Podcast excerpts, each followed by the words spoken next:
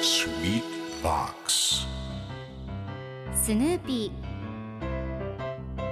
それはチャールズ・シュルツが1950年から50年もの間描き続けたアメリカの漫画「ピーナッツ」に出てくるオスのビーグル犬。主人公の少年チャーリー・ブラウンの飼い犬です。気が弱くて自分に自信が持てないチャーリー・ブラウンをはじめいろんな個性を持つ子どもたちが繰り広げる人間模様に人生の哲学を感じるのは私だけでしょうか？Peanuts Dictionary. Peanuts Dictionary. Peanuts Dictionary このコーナーではスヌーピーを愛してやまない私高木マーガレットが物語に出てくる英語の名台詞の中から心に響くフレーズをピックアップ。これを聞けばポジティブに頑張れるそんな奥の深い名言を分かりやすく翻訳していきますそれでは今日ピックアップする名言はこちら Tell how you felt seeing it drift down to earth for the last time Tell how you felt seeing it drift down to earth for the last time その葉っぱが最後に大地へとひらひら落ちていくのを見てどう感じたのか言えばいいよ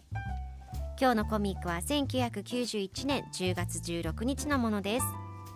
チャーリー・ブラウンとサリーが一緒におしゃべりをしています。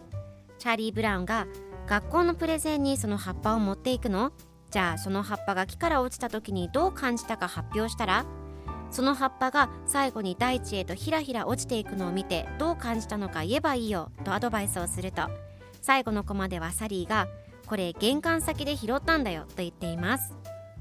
では今日のワンポイント英語はこちら。Drift 次第に散っていく漂流する吹き流されるふらふら移動するという意味です。今回のコミックでは Drift down to earth と出てくるので大地へとひらひら落ちていくという意味になります。では Drift の例文2つ紹介するとまず1つ目。雪がひどく吹き積もっている。The snow is drifting badly. 2つ目仕事をブラブラ移動する職を転々とする Drift from job to job